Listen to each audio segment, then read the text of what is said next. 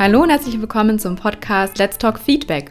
Ich bin Sonja Hollerbach, auch bekannt als Frau Feedback, und ich bin deine Mentorin für kritische Gespräche. Ich unterstütze dich dabei, deine Unsicherheit vor eben diesen Gesprächen abzulegen, denn wenn du ehrlich bist, sind solche Gespräche sehr, sehr erleichternd. Genau deswegen unterstütze ich dich in meinen Podcast-Folgen dabei, eine neue Perspektive auf das Thema Feedback, auf das Thema kritische Gespräche und dein Gegenüber zu bekommen. Ich wünsche dir ganz viel Spaß und ganz viel Inspiration. Deine Sonja. Hey, schön, dass du heute dabei bist. Ich habe heute Fabian Schaub in meiner Folge. Fabian wird sich gleich noch persönlich bei dir vorstellen. Zuvor möchte ich dir kurz erzählen, worum es in dieser Folge geht. Und zwar in dieser Folge beleuchten wir für dich das Thema Feedback-Akzeptanz und zwar aus einem sehr, sehr praktischen Kontext und aus Sicht von Low-Performern und High-Performern. Denn wir beide haben einen Kontext aus der Unternehmensberatung bzw. aus dem Konzern und natürlich auch die Sicht des Unternehmers. Das heißt, wir nehmen beide Seiten für dich ein, um dieses Thema vollumfänglich für dich in Tiefe zu behandeln. Ich wünsche dir ganz viel Spaß bei dieser Folge.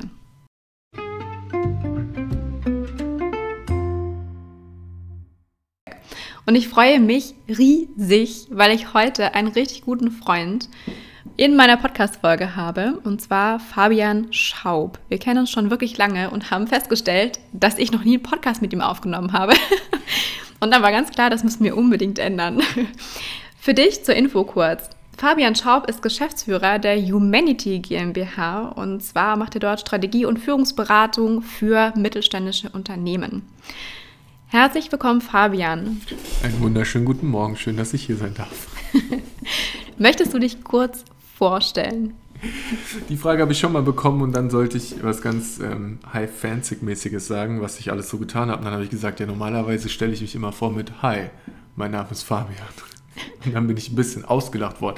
Ähm, ich bin Informatiker, ich beschäftige mich unglaublich viel mit Menschen, habe mich in den letzten zehn Jahren aus der IT immer mehr in das Thema Arbeitskultur und Unternehmertum rein entwickelt und dann vor jetzt über zwei Jahren mein eigenes Unternehmen mit meinem besten Kumpel gegründet. Und wir kommen aus der Konzernwelt, ähm, aus Großprojekten, aus der Welt von agilem Arbeiten und Prozessdigitalisierung und haben uns dafür entschieden, das Wissen jetzt zu nehmen und im Mittelstand damit einfach zu helfen. Und zwar bei Unternehmen, die gerade am Wachsen sind, die neue Mitarbeiter einstellen, die Prozesse professionalisieren wollen, die einen hohen Anspruch an ihren eigenen Kundenservice haben und wo der Geschäftsführer sagt, hey, ich hätte gerne jemanden an der Seite, mit dem ich genau über dieses Wachstum sprechen kann und der mich strategisch und operativ dabei unterstützen kann.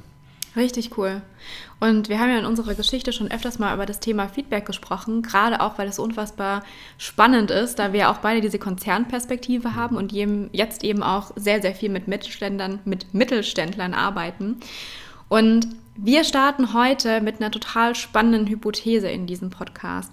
Und zwar haben wir uns überlegt, was es denn eigentlich dazu braucht, damit Feedback tatsächlich umgesetzt wird.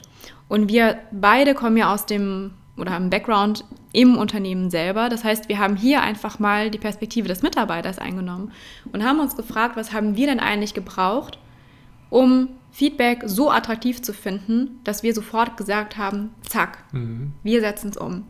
Und unsere Hypothese ist zweigegliedert.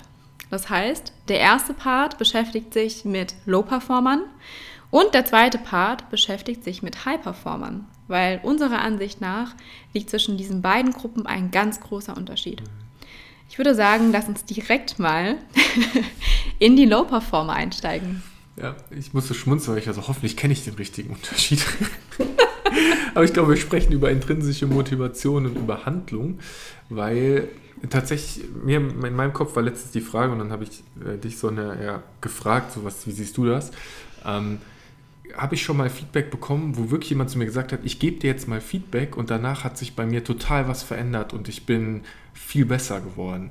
Habe ich gemerkt, so richtig kann ich mich daran nicht erinnern, aber ich erinnere mich an äh, Mentoren-Situationen, wo Menschen zu mir gesagt haben, Fabian, das war gut, mach's nochmal, mach's nochmal und mich hintereinander haben üben lassen, beispielsweise bei Vorträgen, dass, ähm, wie gehe ich auf die Bühne, wie baue ich die Verbindung zum Publikum auf, ähm, beim Thema Strategie, dass du halt sagst, okay, wir legen die in die Zahlen fest und dann, okay, wollen wir das wirklich machen, lass nochmal drüber reden, nochmal drüber reden, nochmal drüber reden und durch diese Handlung ähm, bin ich dann tatsächlich besser geworden, also durch die tatsächliche Umsetzung.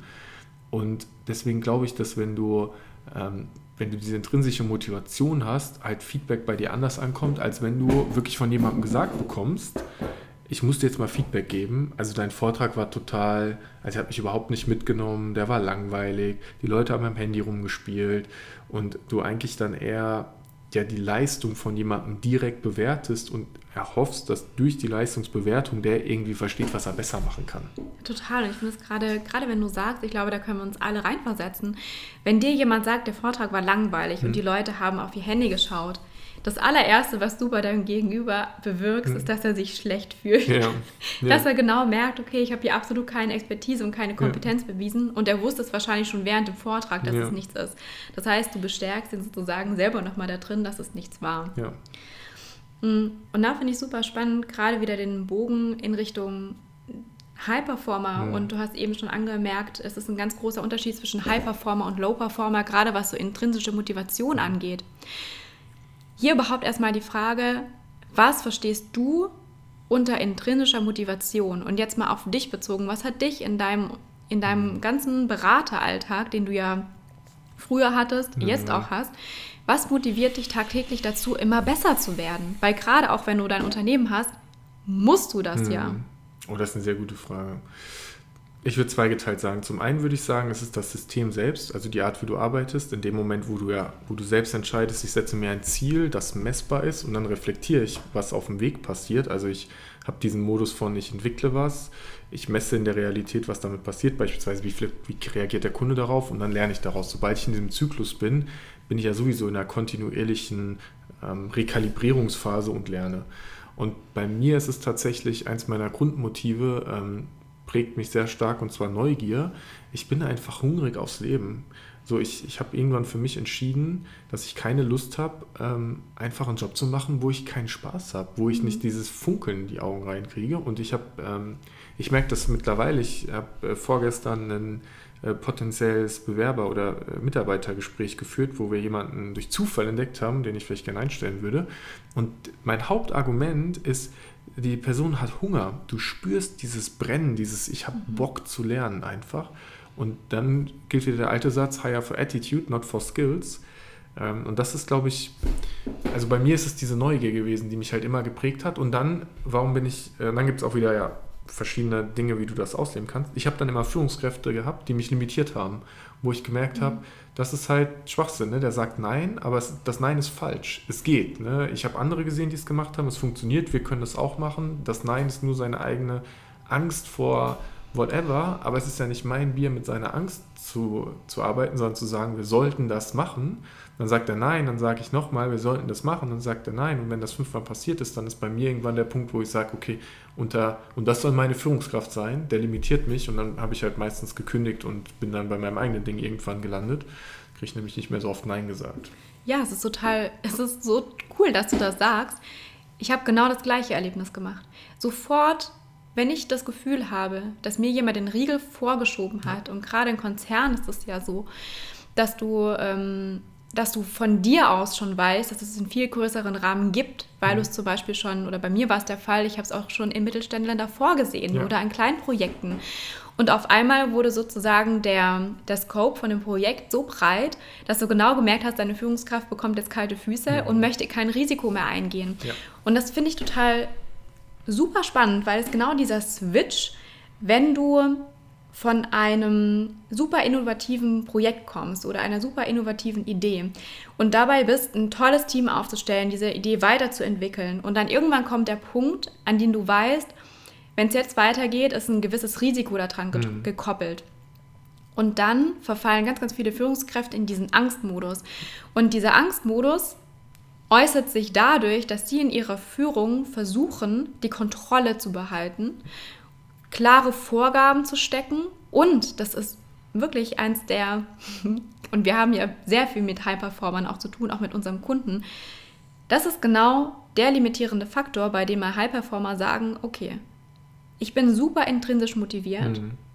und ich leiste so krass viel Mehrwert für dein Unternehmen. Und wenn du jetzt zu mir kommst und mir den Riegel zuschiebst, dann suche ich, dass ich suche einen anderen Ort, an dem ich mein Potenzial entfalten kann. Ja.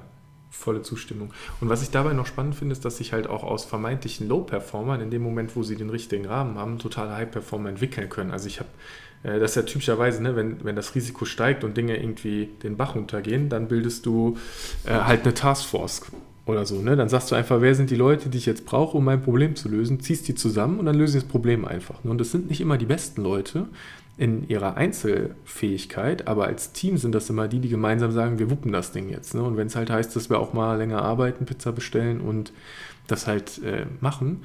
Und dann ist es aber immer so, dass solche, so, solche High-Performance-Teams oder Leute, die sich gefunden haben, um an einer bestimmten Fragestellung zu arbeiten, dann irgendwann wieder auseinandergezogen werden, weil wir keine neue spannende Fragestellung mehr hinkriegen, sondern dann irgendwie in so eine Art Regelgeschäft übergehen oder dann halt ne, diese, diesen politischen Kram machen, dieses mit, ja, wir würden gerne, wir brauchen erst nochmal eine Analyse, guck dir nochmal fünf andere Tools an oder so. Und dann sagst du so, ich muss mir nicht noch fünf andere Systeme anschauen, ich nehme jetzt einfach das erste, was gut genug ist äh, und dann gucke ich halt, was der Kunde sagt und mache halt einfach, weil es gibt ja gar kein richtig oder falsch mehr. So, Ganz ne? genau. Ne?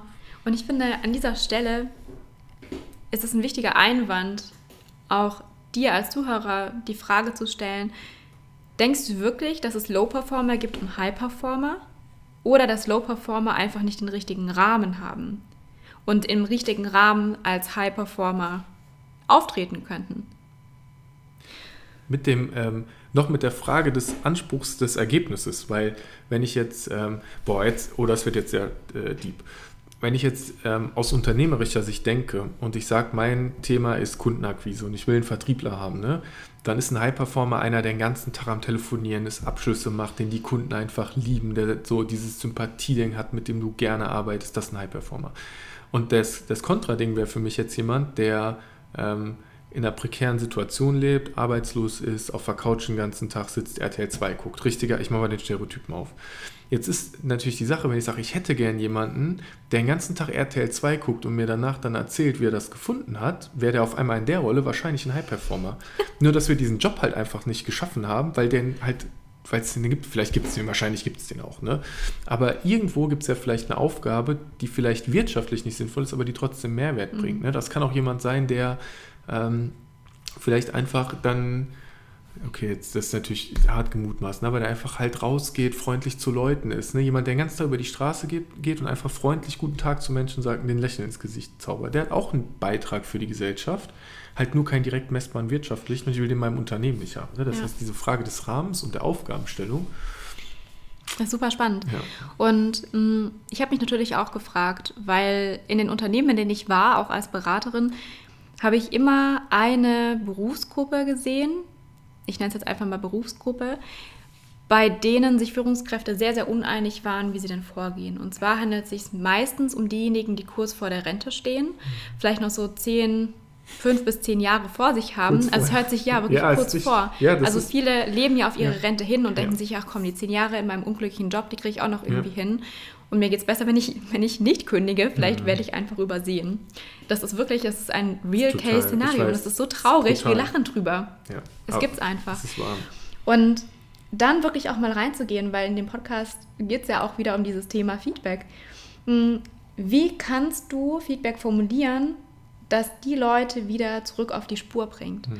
Und gerade das, was wir vorhin bei Hyperformer angesprochen haben, dass du sozusagen kein Feedback geben kannst, basierend darauf, was hat denn überhaupt nicht passiert, weil ähm, überhaupt nicht geklappt, weil es eher so ein bisschen demotivierend ist, sozusagen eher in diese positive Feedback-Spirale reinzugehen und zu sagen, replizier das mal bitte, du hast es richtig toll gemacht und ja. zwar sehr spezifisch darauf zu sein. Mm, in diesem Low-Performer-Kontext wirklich mal darauf zu achten, was brauchen denn diese Leute? Das heißt, diese Leute haben Hypothese, eine sehr geringe intrinsische Motivation, irgendwas noch von sich zusätzlich in ihrer Arbeit beizutragen. Das heißt, sie brauchen eine ganz klare Aufgabe, eine ganz, ganz hohe Aufgabensicherheit und eine krass hohe Prozesssicherheit. Mhm. Weil dann bist du auch in der Rolle als Führungskraft speziell Feedback drauf zu geben. Mhm. Ja, beziehungsweise da ist auch die Frage, ist es noch Feedback, weil Feedback ist ja nur eine Rückmeldung in deinem Entwicklungsprozess. Oder ob du dann sozusagen schon sagst, du gehst in diese Richtung Kritik, also Bewertung, du bewertest ein Ergebnis und gehst halt wirklich in diesem klassischen ähm, Meilenstein-Denken voran und bewertest basierend darauf den Prozess. Dass du eine Art von Commitment auf Seite des Mitarbeiters hast und natürlich auch eine Art von Accountability. Das heißt, dass du so einen Messwert hast. Das ist total spannend. Ich finde es richtig gut, weil diese Prozess- und Aufgabensicherheit definitiv ein Aspekt ist, der bei, ähm, bei manchen Menschen einfach eine Sache ist. Ne? Und ich habe lustigerweise und harterweise auch schon 20-Jährige kennengelernt, die das halt brauchen und die irgendwie äh, schon auf die Rente hindenken oder so merkwürdigen Plan im Kopf haben, im Sinne von die nächsten zehn Jahre vorgeplant, von dem wir alle wissen, ey, genieß doch dein Leben und das Leben halt kommt dazwischen. Rechts, ja. Und die Menschen, die halt jetzt, und das hat ja auch oft was mit der Angst zu tun, weil sie halt abgehängt sind, ne? weil wir, ähm, weil Arbeitsmethodiken sich verändern, weil die Systeme, die wir verwenden, sich verändern, weil die Kommunikation mit dem Kunden sich verändert und wir auf einmal äh, schneller Rückmeldungen bekommen und unsere Feedback-Zyklen dadurch anders werden. Und dann dieses, kann ich das überhaupt noch, schaffe ich das überhaupt noch? Und da finde ich auch sehr spannend zu, halt zu sagen als Unternehmen ganz bewusst, okay, ich habe jetzt jemanden, ich weiß, der performt nicht, der hat auch keine richtige Aufgabe, vielleicht schaffe ich es nicht mal so richtig, ihn in eine äh, Struktur reinzubringen, weil ich die Struktur gar nicht mehr entwickeln kann, weil es nicht mehr was gibt. Und jetzt überlege ich aber mal ganz dezidiert, wie ich dem den Freiraum geben kann, äh, nochmal rauszufinden, was er tun möchte.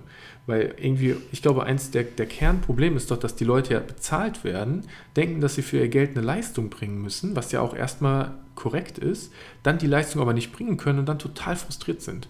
Und wenn du als Unternehmen halt freigibst und sagst, pass auf, die nächsten drei Monate, du kriegst dein Geld, du musst gar nichts, weil du musst nicht mal kommen, du hast einfach, du bist praktisch beurlaubt und du, du, kannst, du kannst Bücher lesen, du kannst eine Schulung machen, du kannst einfach tun und lassen, was du willst. Ne? Find raus, was macht dir Spaß und das vielleicht noch mit einer guten Coaching-Begleitung. Dann hast du vielleicht danach die Chance, die Leute wieder halt ins Leben reinzukriegen. Ja, ist auch wieder genau die Frage und ich beschäftige mich ja gerade super gerne mit Haltung. Was hast du eine Haltung den Menschen gegenüber? Mhm. Und wenn du als Unternehmen kein Vertrauen in den Menschen an sich hast und sozusagen dieses Menschenbild hast, dass dein Gegenüber nur arbeitet, wenn du ihn bezahlst und wenn mhm. du ihn in einer sehr, sehr oder sehr mit einer sehr engen Leine führst, dann kann dieses Konzept natürlich nicht funktionieren. Ja. Das heißt, es ist ja nicht nur auf der Seite des Mitarbeiters so, dass er sich denkt, oh mein Gott, ich bekomme Geld und ich muss was leisten.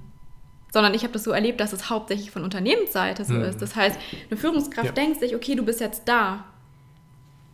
Mach was. Bitte sitz die acht Stunden da ja. und mach was für dein Geld. Wo ich mir denke, ja. ich arbeite so fantastisch schnell. Ich, ich, wenn ja. ich eine Aufgabe bekomme, ich bin in der Hälfte der Zeit fertig wie meine Kollegen. Und trotzdem muss ich noch vier Stunden länger da sitzen. Ich weiß überhaupt nicht, was ich machen soll. Mhm. Und das war dann so diese krasse Demotivationsphase, wo du einfach genau weißt, diese vier Stunden für mich sind absolut vergeudete Zeit. Ja, Weil, absolut. wenn du beim Kunden sitzt, schaust du natürlich auch nicht irgendwelche Weiterbildungsvideos ja. an oder kannst kein Buch lesen. Ja. Also dieses, dieses Umdenken muss einfach dazukommen. Das ist auch zum Beispiel, was wir von High-Performern sprechen. Ja, es sind High-Performer und die High-Performer, die ich kennenlerne und mit denen ich sehr, sehr viel Zeit verbringe, die lieben diese Freiheit und mhm. Freiheit ist eine Motivation. Und ich frage mich, wann das endlich in den Köpfen von vielen Führungskräften ja. ankommt. Unglaublich gute Frage. Ist auch echt ähm, herausfordernd und ich, ich springe da total drauf an, ne? weil was bei, in meinem Kopf ist, ich habe auch, erledige Dinge auch meistens schnell. Und äh, danach gehe ich immer netzwerken. Und dadurch entstehen wieder Sachen. Also das ist auch, ich, ich habe es gestern im Pod, ich, äh, im Pod, nicht gestern, ich habe es letzte Woche im Podcast auch irgendwo erzählt und mein äh, Werkstudent hat es gehört und hat gesagt, du hast über mich im Podcast geredet. und es war so, ich habe ähm, hab gesagt, wie viele Stunden hast du diesen Monat gearbeitet? Ne? Und dann sagt er irgendwie 20 oder so. Und habe ich es überschlagen und war so, das kann ja gar nicht sein. Du hast ja, also du hast doch mindestens das Doppelte gearbeitet. Und dann sagt er so, ja, aber da, da habe ich nur eine Stunde wirklich Aufgaben gemacht, eine Stunde haben wir miteinander geredet. Mhm. Ich sage, das ist Arbeitszeit, wenn wir beide miteinander reden, du kriegst ja Input, du lernst ja, wie ich denke. Ne? Selbst wenn du jetzt ein Buch liest, was halt irgendwie relevant für unseren ähm, wirtschaftlichen Kontext ist oder dafür, dass du persönlich wächst, ist das halt auch Arbeitszeit. Ja, und das wird so oft vergessen. Und mir ist das erst so bewusst geworden, gerade in der Unternehmensgründung, du bist ja, äh, dein Gehirn ist ja dein Unternehmen. Und wenn ich jetzt mich abends hinsetze oder mich mittags hinsetze und mit dir einen Podcast mache, wie jetzt, jetzt ist morgens, ja. dann ist es genauso Arbeitszeit. Ja. Und auch ja. dieses, wenn ich mir ein Buch, wenn ich eine Stunde in einem Buch lese, zwei Stunden, drei Stunden über wie unser Gehirn funktioniert, um besser verstehen zu können, wie die Feedback-Akzeptanz gesteigert werden kann, dann ist das Arbeitszeit. Total. Mich hat dann, ähm, Ich hatte letztens ein Kundengespräch und dann sagt die Kundin, äh, ja, hier kennst du Scaling Up, das Buch. Das ist eine Geschäftsführerin gewesen. Und dann, und dann habe ich lustigerweise einfach neben mich gegriffen, weil es liegt auf meinem Schreibtisch. Eigentlich immer. Und ähm, sagst du, ja, das ist das Buch, wo ich am meisten drin nachschlage, wo ich auch tatsächlich, wenn ich, ähm, ich hatte letztens einen Kundenworkshop zwei Tage und habe ich abends im Hotel gesessen, habe in diesem Buch wieder was gelesen, was ich schon bestimmt 50 Mal gelesen habe. Und jedes Mal klickt es nochmal ein bisschen anders in meinem Kopf einfach rein. Und äh, das ist ja genauso, ne, wenn du dieses Wissen halt hast, warum sollte ich nicht im Büro da sitzen und in dem Buch kurz nachgucken? Ja. Nochmal, wie war das eigentlich? Ne? Ja. Ich finde es auch so, ich finde das total interessant. Das war eine ganz prägende Erfahrung in meiner ganz frühen Beraterzeit. Das werde ich nie vergessen. Das war vor sechs oder sieben Jahren. Da habe ich mit einem seniorigen Kollegen gesprochen und das war wirklich ein Senior Manager. Und er meinte, er ist morgen auf einem Projekt, deswegen muss er sich heute nochmal das Buch dazu durchlesen, damit er zu dem Thema überhaupt was sagen kann. Ja. ja. Es ist, ja, ich muss schmunzeln. Ich weiß auch, ich bin manchmal auch, denke ich, okay, mit was für einem Halbwissen ich hier durchkomme, ist schon ganz interessant. Aber dann ist auch wieder eine ganz spannende Frage und das, ähm, und da sind wir wieder dann in diesem Thema halt Feedback-Zyklus oder Feedback allgemein. Wenn die Fragestellung klar ist, die du gemeinsam lösen möchtest und du einfach auch eine Idee hast, wie du das angehen kannst, dann ist halt die Handlung so unglaublich wichtig, weil in der Handlung lernen wir halt die Dinge. In der Handlung kriegen wir von, allein dadurch, wenn du mit jemandem zusammenarbeitest, wie der halt schaut, ne, wie der auf deine Antworten reagiert. Da ist so viel Feedback drin ne, und dadurch interagieren wir miteinander und verbessern uns dann einfach und wir müssen halt aber wissen, welches Ziel wir erledigen wollen oder welche Ja. Herausforderung wir lösen. Und ich glaube, das ist genau der Punkt, der beim Feedback unfassbar oft vergessen wird. Und ich finde das einfach ein super wertvoller Punkt und gleichzeitig ein richtig toller Abschluss. Wenn wir Feedback geben, dann sehen wir meistens nur das, was wir denken, dass unser Gegenüber falsch gemacht hat. Sozusagen, wo wir mit dem Finger drauf zeigen können, was nicht funktioniert hat. Was wir bei, dabei so oft aus den Augen verlieren, ist einfach dieses Gesamtziel, was wir uns im Projekt gesteckt haben. Und wir vergessen total, dass wir alleine dieses Gesamtziel nicht erreichen können, weil es ein Gesamtziel, wo ein Team dahinter steckt. Und manchmal geht es auch darum, dieses Team voranzubringen. Und dann ist vielleicht, vielleicht jetzt nicht die Aufgabe am wichtigsten, sondern dass es im Team stimmt. Das heißt, wenn du vor deinem nächsten Feedbackgespräch stehst, überleg dir wirklich mal im Kontext, wie kann ich mein Feedback so formulieren, dass es nicht nur die Einzelperson vor, voranbringt, sondern eben auch das gesamte Team, weil im Endeffekt ist es genau die Leistung, die am Schluss auch zählt. Ja, ich hätte noch zwei interessante kurze Impulse, weil Gerne. ich habe äh, eine geniale Frage tatsächlich gehört von ähm, Lea Marie Kremer, die, die Gründerin von Amorelie. Genau. Lea, ne? Und die hat, äh, sie hat nämlich gesagt, wenn sie Führungskräfte interviewt, dann stellt sie immer die Frage, wo hast du jemand anderen schon mal richtig groß gemacht, richtig hochgehoben, ne? weil sie als eine der Kern Leadership-Eigenschaften dieses andere wachsen lassen sieht. Und in dem Kontext, ich habe ähm, momentan einen Kollegen, der daran arbeitet, auf die Bühne zu gehen und der sagt, ich spreche über IT-Monitoring. Und als ich den das erste Mal gehört habe und der erzählt hat, IT-Monitoring interessiert keine Sau, ne? das ist halt eher so langweilig. Und dann hat er aber angefangen zu erzählen, dass er ähm, irgendwo mit irgendeinem im Dschungel war. Und dann war das, wo warst du mit einem im Dschungel? Und dann hat er angefangen und hat gesagt, er hat schon 52 Länder bereist. Und der sammelt halt Länder wie Briefmarken. Ne? Und dann habe ich irgendwann zu ihm gesagt, pass mal auf, dein Thema ist Führung. Ne? Im, Im Monitoring, du machst dir klar, was du messen willst, du misst das und dann machst du eine Entscheidung daraus. Das ist genau das, was du auf jeder Reise machst. Wenn du im Dschungel mit irgendjemandem bist, dann guckst du dir genau an, was passiert und triffst eine Entscheidung und agierst dann. Und dein Thema ist Führung. Ne? Und jetzt tatsächlich nach drei Monaten hat er gestern Abend das erste Mal gesagt, ja, ich mache jetzt, ich gehe jetzt auf das Thema Führung. Und er sagt so, ja, ich habe aber eigentlich gar keine Führungskompetenz, ne? Und das ist so, Alter, du, du warst in 52 Ländern, du hast die unglaublichsten Geschichten erlebt, du hast mehr Führungserfahrung für dich, wo du dich selbst geführt hast und in deinem Umfeld Verantwortung übernommen hast, als die meisten Leute, die halt irgendwie Personalverantwortung haben, aber die halt so eine Fake-Verantwortung ist, weil am Ende das Geld halt trotzdem vom Himmel regnet. Ich pauschalisiere ein bisschen, ne? Ähm, Ja, Führung beginnt Aber- immer bei dir selbst. ja, und, und das war aber wieder dieses Positivding, weil ich ihm immer nur das Feedback gegeben habe, du bist viel größer, als du gerade glaubst. Ne? Du bist einfach, trau dich in dieses Thema rein, du machst das. Und das war das einzige Feedback. Er hat so viele Sachen erzählt, die schlecht waren, ne, wo ich jetzt sage, das interessiert keinen, das ist langweilig und das bringt ihm halt aber nichts. ne? Und Ja. dieser eine Aspekt, und der, das wird spannend, wenn das erstmal auf der Bühne sein wird, wird groß sein. Klasse. Positive Feedback-Loops. Ja. Vielen, vielen Dank, Fabian, dass du dabei warst. Sehr gerne. Vielen Dank. dass wir es endlich geschafft haben, diese Podcast-Folge aufzunehmen. Ja. Wahnsinn. Ich finde es auch richtig gut. Klasse. Ich hoffe, dass du richtig viel auch für dich mitnehmen konntest und ich freue mich, wenn du das nächste Mal wieder mit dabei bist, wenn es heißt Let's Talk Feedback. Die ganzen Infos zu Fabian und seinem Unternehmen, die findest du unten in den Show Notes. Und genau, du kannst natürlich auch Fabian Schaub einfach bei LinkedIn suchen und dich mit ihm verknüpfen und gespannt sein, was er für dich vielleicht für Inspiration auf Lager hat. Bis zum nächsten Mal. Bis dann, deine Sonja. Dankeschön. Also das kann man